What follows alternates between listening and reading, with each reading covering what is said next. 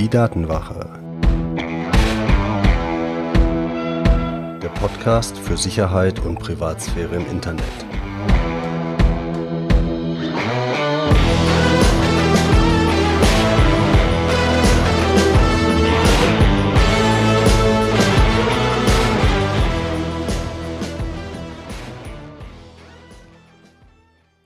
Hallo und herzlich willkommen zu einer neuen Folge der Datenwache. Ich bin Mitch und unser Thema heute in Folge 31 ist Cloud-Speicher sicher nutzen.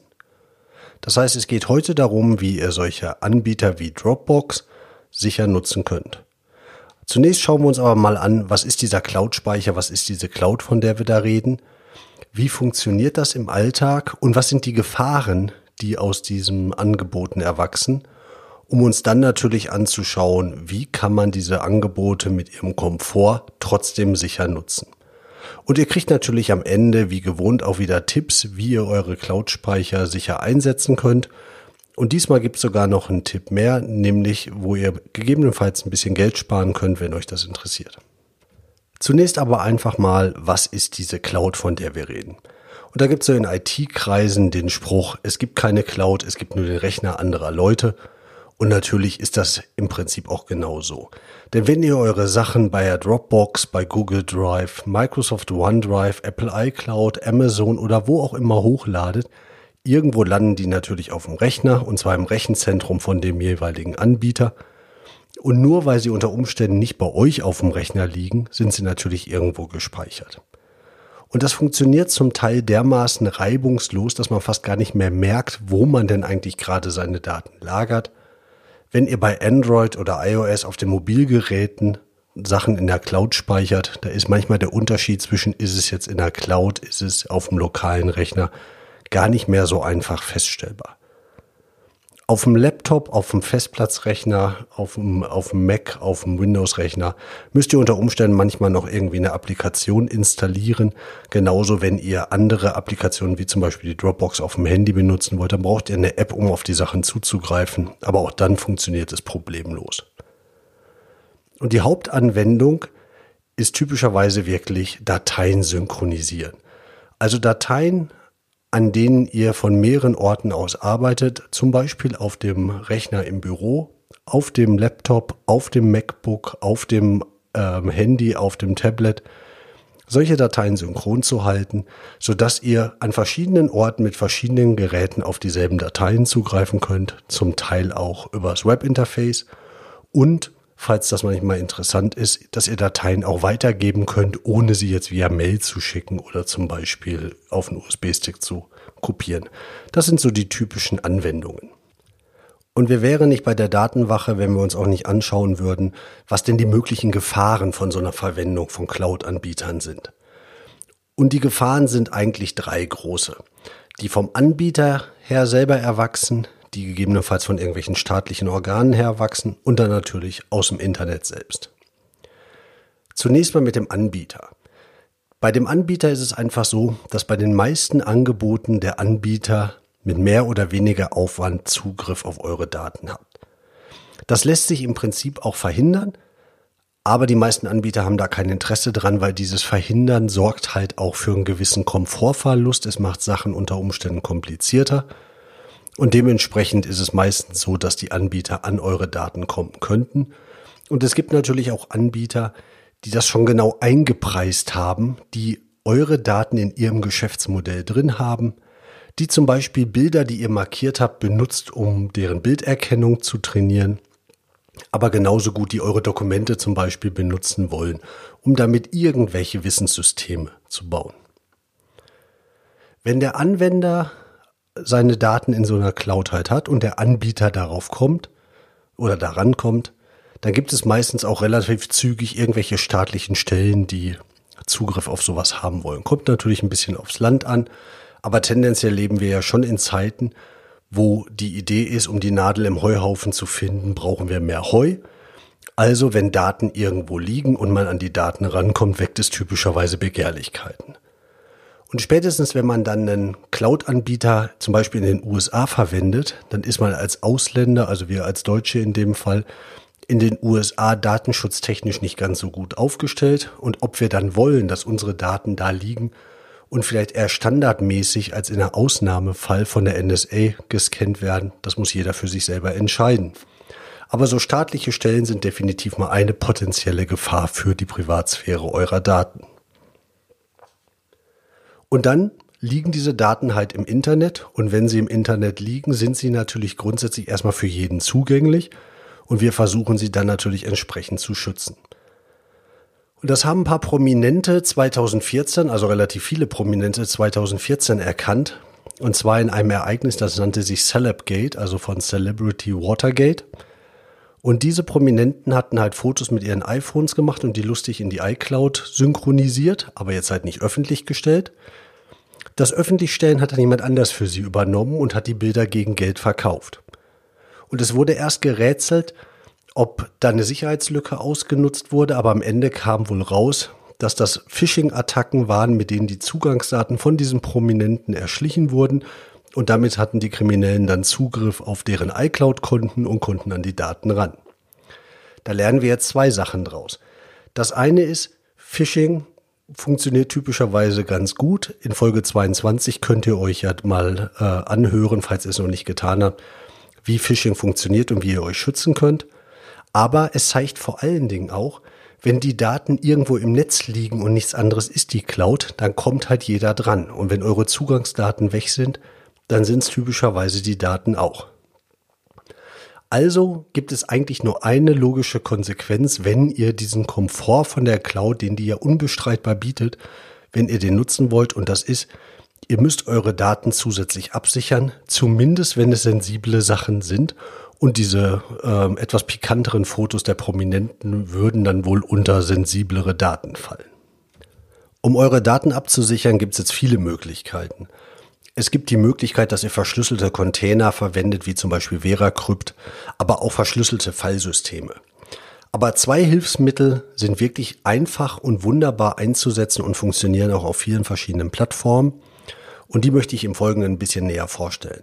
Und das sind zum einen Boxcryptor, und zum anderen Kryptomator. Die beiden Programme machen jetzt mal so auf den ersten Blick dasselbe. Sie erlauben euch, öffentliche Cloud-Anbieter wie zum Beispiel die Dropbox zu verwenden und gleichzeitig eure Daten zusätzlich abzusichern. Diese Programme unterscheiden sich so ein bisschen im Geschäftsmodell. Boxcryptor ist ein rein kommerzielles Programm und muss entsprechend eine Gebühr bezahlen, um es zu benutzen, beziehungsweise um gewisse ähm, Tarife dort zu buchen. Wobei es auch einen Einsteigertarif gibt, der vielleicht dem einen oder anderen auch reicht. Kryptomator selber ist Open Source und damit auch kostenlos einsetzbar, wobei die Handy-Apps oder die Mobile-Apps sind halt gegen eine Gebühr dann einmalig zu kaufen. Finde ich aber auch beide Modelle vollkommen in Ordnung. Ich finde, für gute Software kann man auch Geld bezahlen und auch wenn eine Sache Open Source ist und Leute in die Pflege von speziellen Apps viel Aufwand und viel Zeit reinstecken, dann darf man dafür auch Geld bezahlen. Also im Prinzip beide Geschäftsmodelle für mich vollkommen legitim. Kommt halt ein bisschen drauf an, was auch mehr so euer Gusto ist. Wie gesagt, von der Grundsatz, äh, vom Grundsatz her, von der grundsätzlichen Idee machen die beiden Programme mehr oder weniger dasselbe. Sie erstellen in eurem Cloud-Verzeichnis, zum Beispiel in der Dropbox, ein weiteres Verzeichnis, und alle Dateien, die ihr da reinlegt, werden gesondert geschützt. Das läuft dann so ab, ihr habt dieses Verzeichnis erstellt, ihr habt ein Passwort gewählt für Kryptomator oder Boxcryptor.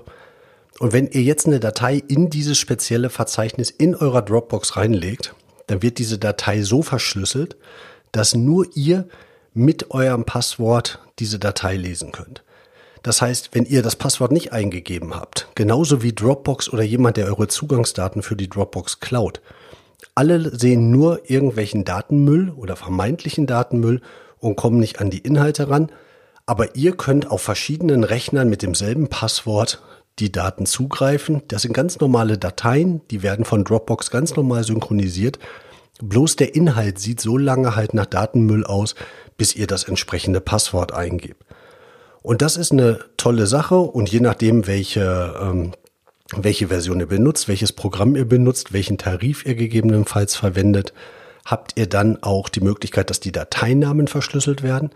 Das heißt, selbst wenn der Dateiname was Sensitives hergäbe, könnte man das unter Umständen gar nicht mehr erkennen. Kommt halt darauf an, welche Version des oder welches Programm ihr verwendet, beziehungsweise welchen Tarif. Jetzt hat diese zusätzliche Verschlüsselung aber natürlich auch gewisse Nachteile, was den Komfort angeht.